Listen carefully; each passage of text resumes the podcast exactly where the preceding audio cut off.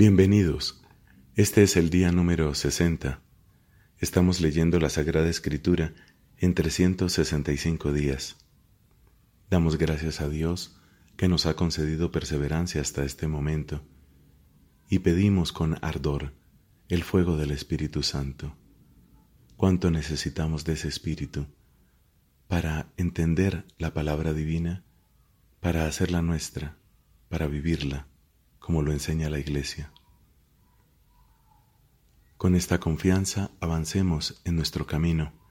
Hoy tenemos textos del libro Levítico, del libro de los Salmos y de los Hechos de los Apóstoles. En el nombre del Padre y del Hijo y del Espíritu Santo. Amén.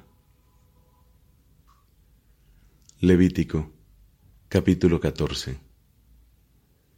El Señor dijo a Moisés, cuando haya que declarar puro a un leproso, se aplicará el siguiente ritual.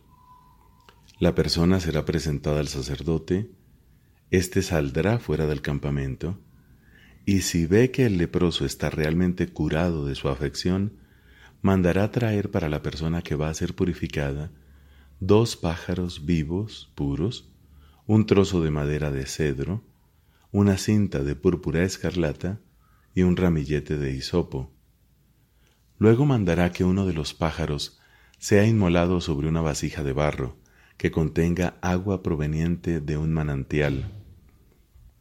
Entonces tomará el pájaro vivo, la madera de cedro, la púrpura escarlata y el hisopo, y los mojará en la sangre del pájaro inmolado sobre el agua del manantial. Hará siete aspersiones sobre el que debe ser purificado de la lepra, y después de declararlo puro, dejará en libertad al pájaro vivo. El que se purifica, lavará su ropa, se afeitará todo el pelo, se bañará con agua y quedará puro. Después de esto podrá entrar en el campamento, pero tendrá que permanecer siete días fuera de su carpa.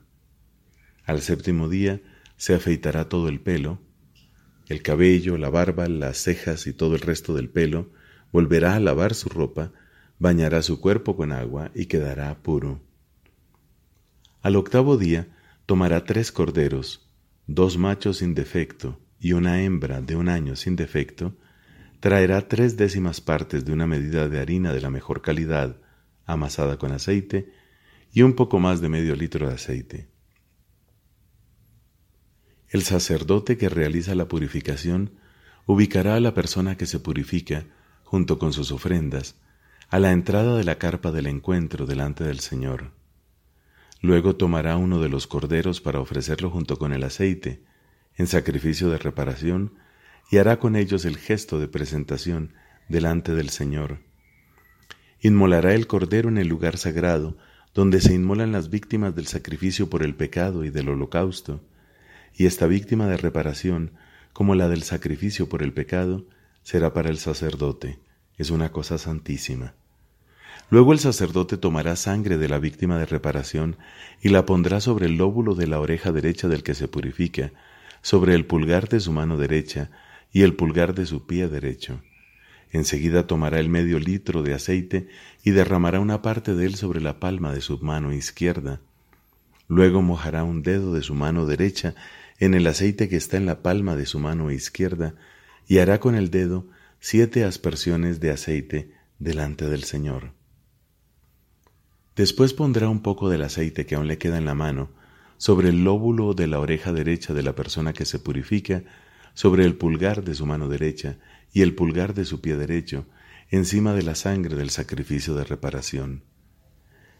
Finalmente, el sacerdote ofrecerá un sacrificio por el pecado y hará el rito de expiación en favor de la persona que se purifica de su impureza. Después de esto, inmolará la víctima para un holocausto y ofrecerá sobre el altar el holocausto y la oblación. Y cuando el sacerdote haya realizado el rito de expiación en favor de esa persona, ésta quedará purificada. Si la persona es pobre y carece de recursos suficientes, tomará un solo cordero como víctima de reparación, que será ofrecido con el gesto de presentación a fin de realizar el rito de expiación en su favor. Al mismo tiempo, ofrecerá la décima parte de una medida de harina de la mejor calidad para una oblación con un poco más de medio litro de aceite, y dos torcasas o dos pichones de paloma según sus posibilidades, uno para el sacrificio por el pecado y otro para el holocausto. Al octavo día presentará todo esto al sacerdote para su purificación a la entrada de la carpa del encuentro delante del Señor. Entonces el sacerdote tomará el cordero del sacrificio de reparación y el medio litro de aceite, y los ofrecerá al Señor con el gesto de presentación. Después de haber inmolado el cordero del sacrificio de reparación, el sacerdote tomará sangre de la víctima de reparación y la pondrá sobre el lóbulo de la oreja derecha del que se purifica, y sobre el pulgar de su mano derecha y el pulgar de su pie derecho. Enseguida derramará un poco de aceite sobre la palma de su mano izquierda, y con el dedo de su mano derecha hará siete aspersiones de aceite, y pondrá un poco del aceite que tiene en su mano sobre el lóbulo de la oreja derecha de la persona que se purifica, y sobre el pulgar de su mano derecha y el pulgar de su pie derecho, en el mismo lugar donde puso la sangre de la víctima de reparación. Luego pondrá el resto del aceite que aún le queda en la mano sobre la cabeza de la persona que se purifica, para realizar el rito de expiación en favor de él delante del Señor. Después ofrecerá las dos torcasas o los dos pichones de paloma según hayan sido sus posibilidades, uno como sacrificio por el pecado y el otro como holocausto. Este último irá acompañado de la oblación. De esta manera, el sacerdote practicará el rito de expiación delante del Señor en favor de la persona que debe ser purificada. Este será el ritual para la purificación del leproso que carece de recursos suficientes. El Señor dijo a Moisés y a Aarón, Cuando ustedes entren en la tierra de Canaán, esa tierra que yo les daré en posesión, y cuando aparezcan manchas de lepra en algunas de las casas del país que ustedes van a poseer, el dueño de la casa irá a decir al sacerdote, He visto en mi casa algo así como lepra. Antes de entrar a examinar las manchas, el sacerdote ordenará que la desocupen, para que nada de lo que hay en ella se vuelva impuro. Luego entrará a examinar la casa, y si ve que las manchas formadas en las paredes son cavidades verduzcas o rojizas que aparecen más hundidas que el resto de la pared, el sacerdote saldrá a la puerta de la casa y la mantendrá clausurada durante siete días. Al séptimo día regresará, y si la mancha se ha extendido por las paredes de la casa, mandará quitar las piedras manchadas y las hará arrojar fuera de la ciudad a un lugar impuro. Después hará rasquetear todo el interior de la casa, y el reboque que haya sido quitado será arrojado fuera de la ciudad a un lugar impuro. Luego tomarán otras piedras para reemplazar a las primeras y se preparará otra mezcla para revocar la casa. Pero si después de haber quitado las piedras y de haber rasqueteado y revocado la casa, la mancha vuelve a aparecer, el sacerdote entrará para someterla a un nuevo examen, y si la mancha se ha extendido por la casa, entonces se trata de lepra maligna, la casa es impura. Esta será derribada, y sus piedras, su madera y todo el material serán llevados fuera de la ciudad a un lugar impuro. El que entró en la casa mientras estuvo clausurada será impuro hasta la tarde. El que durmió en la casa deberá lavar su ropa, y lo mismo hará el que comió en ella. Pero si el sacerdote, al examinar la mancha, ve que ésta no se ha extendido por la casa después que fue revocada de nuevo, tendrá que declararla pura, porque la mancha ha desaparecido. Luego tomará dos pájaros, un trozo de madera de cedro, una cinta de púrpura escarlata y un ramillete de hisopo para eliminar el pecado de la casa. Primero inmolará uno de los pájaros sobre una vasija de barro que contenga agua proveniente de un manantial. Después tomará la madera de cedro, el hisopo, la púrpura escarlata y el pájaro vivo. Los sumergirá en la sangre del pájaro inmolado y en el agua del manantial y hará siete aspersiones sobre la casa. Y una vez eliminado el pecado de la casa con la sangre del pájaro, con el agua del manantial, con el pájaro vivo, con la madera de cedro, con el hisopo y con la púrpura escarlata, dejará en libertad al pájaro vivo, fuera de la ciudad en pleno campo. Así realizará el rito de expiación por la casa, y ésta quedará purificada. Este es el ritual concerniente a toda clase de lepra, la tiña, la lepra de la ropa y de las casas, la hinchazón, la erupción y las manchas lustrosas. Así se podrá determinar cuándo se es puro y cuándo impuro.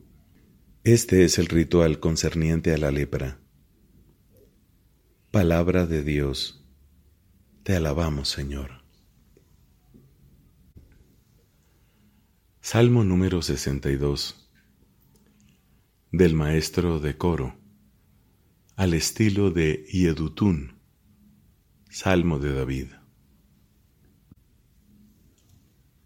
Solo en Dios descansa mi alma, de Él viene mi salvación. Solo Él es mi roca salvadora, Él es mi baluarte, nunca vacilaré. ¿Hasta cuándo se ensañarán con un hombre para derribarlo entre todos, como si fuera un muro inclinado o un cerco que está por derrumbarse? Solo piensan en menoscabar mi dignidad y se complacen en la mentira. Bendicen con la boca y maldicen con el corazón. Solo en Dios descansa mi alma, de Él me viene la esperanza. Solo Él es mi roca salvadora, Él es mi baluarte, nunca vacilaré. Mi salvación y mi gloria están en Dios. Él es mi roca firme. En Dios está mi refugio. Confíen en Dios constantemente ustedes que son su pueblo. Desahoguen en Él su corazón, porque Dios es nuestro refugio. Los hombres no son más que un soplo. Los poderosos son sólo una ficción. Puestos todos juntos en una balanza, pesarían menos que el viento. No se fíen de la violencia, ni se ilusionen con lo robado. Aunque se acrecienten las riquezas, no pongan el corazón en ellas. Dios ha dicho una cosa, dos cosas yo escuché, que el poder pertenece a Dios, y a ti, Señor, la misericordia, porque tú retribuyes a cada uno según sus acciones.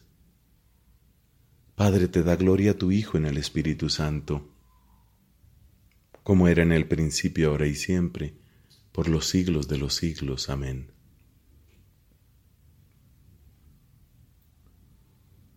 Del libro de los Hechos de los Apóstoles, capítulo cuarto, versículos del 1 al 22. Mientras los apóstoles hablaban al pueblo, se presentaron ante ellos los sacerdotes, el jefe de los guardias del templo y los saduceos, irritados de que predicaran y anunciaran al pueblo la resurrección de los muertos, cumplida en la persona de Jesús. Estos detuvieron a los apóstoles y los encarcelaron hasta el día siguiente porque ya era tarde. Muchos de los que habían escuchado la palabra abrazaron la fe, y así el número de creyentes, contando solo los hombres, se elevó a unos cinco mil.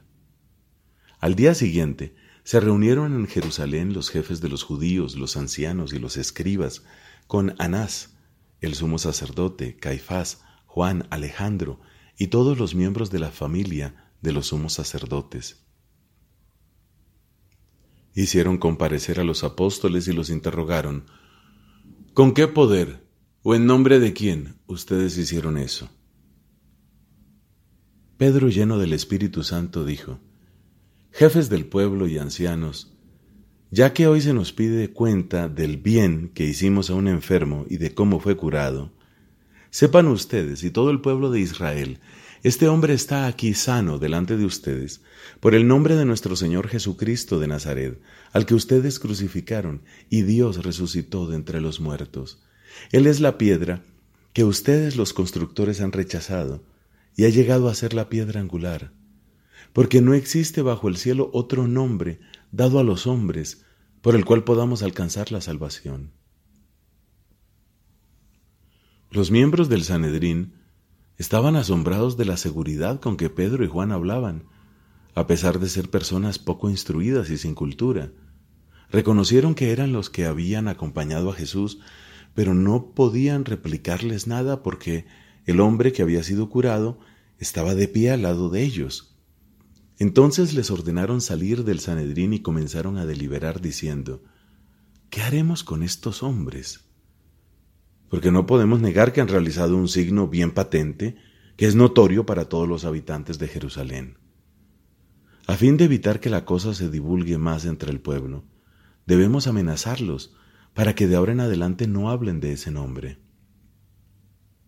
Los llamaron y les prohibieron terminantemente que dijeran una sola palabra o enseñaran en el nombre de Jesús. Pedro y Juan les respondieron, Juzguen si está bien a los ojos del Señor, que les obedezcamos a ustedes antes que a Dios. Nosotros no podemos callar lo que hemos visto y oído. Después de amenazarlos nuevamente, los dejaron en libertad, ya que no sabían cómo castigarlos, por temor al pueblo que alababa a Dios al ver lo que había sucedido.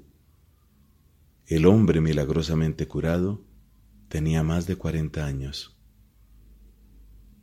Palabra de Dios. Te alabamos, Señor.